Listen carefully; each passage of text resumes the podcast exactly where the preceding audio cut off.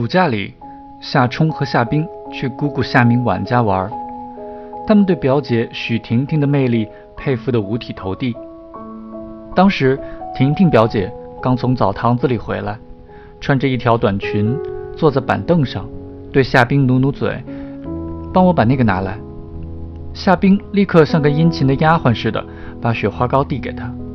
许婷婷接过去，在两条腿上均匀地抹了一层。夏冰看得呆了，这是他第一次见到有人在脸以外的部分抹着东西。婷婷表姐又让夏冰给她举小镜子，她好用鸭嘴笔拔眉毛。许婷婷十七岁，不上学，没工作，是个待业青年。远近的小伙子无不目击芳名，夏冰被他迷住了，讨好他，甘心侍奉他，愿意为他做任何事。婷婷表姐龙颜大悦，赏了夏冰纪小平用剩的指甲油，就此夏冰毫不犹豫地升级了他的第二个爱好。她像个邪恶的化学女王，用小玻璃片把不同的指甲油混合在一起，鼓捣出清刚和危险的气味。调出最怪异的颜色，把指甲弄得艳丽无比。开学之后，老师不得不严厉地命令他用小刀刮出指甲油。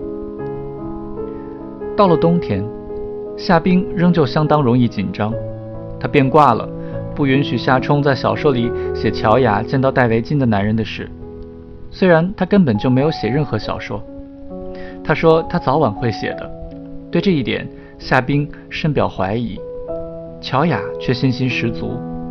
他说：“不管怎么说，夏冲是一个极有耐心的孩子。他的持续的做一件事的能力，在同龄孩子里非常突出。他不曾认识到，这实则只是夏冲不懂得变化罢了。如果他出去玩，他不喜欢回家；如果他在家，就不喜欢出去；如果睡觉，就不愿起床；如果醒着，他不愿意睡觉。在读书方面，他的习惯酷似乔雅，在微弱的灯光下一读就是几个小时。如果问他为什么不开灯，他会回答说：“一直被书吸引住了，抽不出时间按下开关。”他总是保持现有的状态。夏冲已经写好的小说结尾是这样的：很多年过去了，我过着平静的生活。有一天，叮铃铃，门铃响了。我开门一看，是个小姑娘。她说：“夏冲叔叔，过去您和我们在一起度过了多么难忘的时光。现在我受小朋友们的委托来看望您，送您一个礼物，留作纪念吧。”说着，他递给我一支钢笔，就飞也似的离开了。我就用这支钢笔写下了这个故事。夏冰非常崇拜这个结尾，尤其喜欢。叮铃铃，门铃响了。可是夏冲非常懊恼，因为这段文字在很大程度上借鉴了一本他已经忘记了名字的童话。幸好叮铃铃，门铃响了是他的原创，他只是打定主意，如果真要写什么的话，就用这种有礼貌的娓娓道来的口吻来写。南风从浑浊河流的南岸阵阵吹来，春天又来了。街边的铁招牌像十几年前一样哒哒哒的作响，又是一个需要轻声细语的季节，唯恐声音略高惊吓了什么，漫长的冬日便会去而复回。冬天真的会在夜里回来，春寒时节，融化的冰会重新凝结，寒潮也会从西伯利亚卷土重来。清晨时分最冷，要上厕所最好早起，在思齐路。大多数人也只有露天厕所可用。南侧中架设六块长条木板，离下面的冻结的秽物有四米之高，踩上去如临危崖。一块木板上挤得下五六个毫无畏惧的小孩，精确瞄准木板之间的空隙。四五岁的小孩子真是无聊，冷战连连，还喊着摇啊摇啊，把冻得苍白的小屁股摇来摇去。抖掉小鸡鸡尖端擒住的那颗晶莹的尿珠。雪化了，融水汩汩注入下水井，遍地春愁。这是一九八五年三月，夏冲一口气跑过三条街，噔噔噔跑上了严叔叔家的四楼。缓步台外，满是当初匆忙建起的赫鲁晓夫楼的脏兮兮、湿漉漉的屋顶。这个城市里有太多事物都是来自苏联的发明。不要让我们的人继续住在那些令人恶心的赫鲁晓夫楼里了。多年以后，弗拉基米尔·普京在军队高级将领会议上说：“严竹给夏冲开了门。”夏冲立刻兴奋地说：“你相机呢？我们去拍照片吧。”严竹苦闷地说：“我老拍老拍，相机让我妈锁起来了。别嚷嚷，我爸午睡呢，不让我给人开门。”夏冲蹑手蹑脚进了屋子，严竹也被大好春光弄得兴奋，问喝不喝咖啡？喝不喝咖啡？他从碗柜里拿出海南咖啡的铁皮罐子，冲了两杯咖啡，一股甜兮兮的香味陡然飘起。可是夏冲连咖啡都顾不上了，悄悄冲到阳台上，兴奋地俯瞰着满城的水色。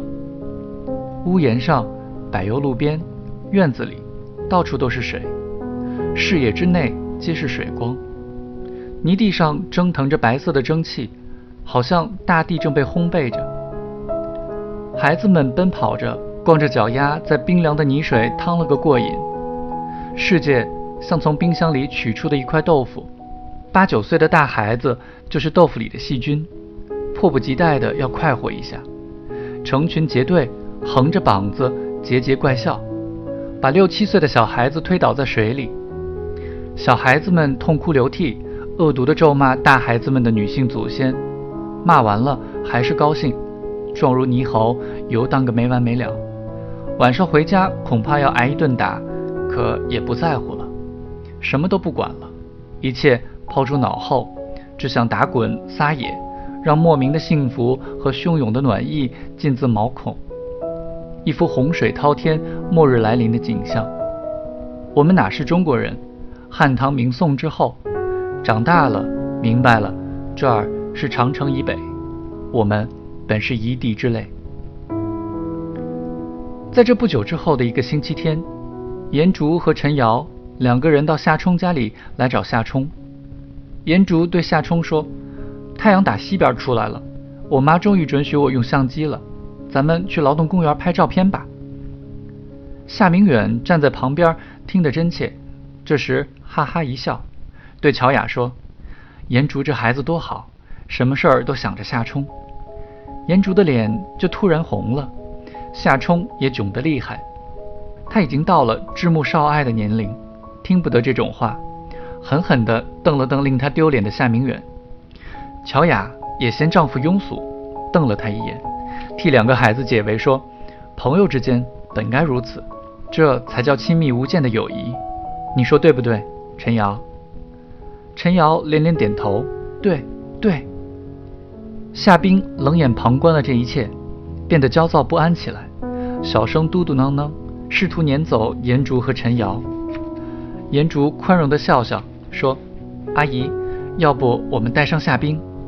乔雅说：“不带他，你们几个大孩子玩你们的，带他多累赘。”夏冰，你作业还没做完呢，回去写作业。另外。不许对哥哥姐姐没礼貌。陈瑶说：“夏冰，要不我们带你去吧？”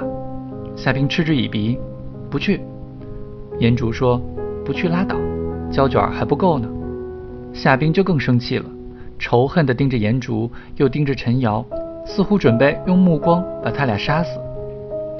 乔雅说：“早去早回，注意安全。”夏冲、颜竹和陈瑶手脚麻利，旋即离开。一出楼道，满眼的明媚春光。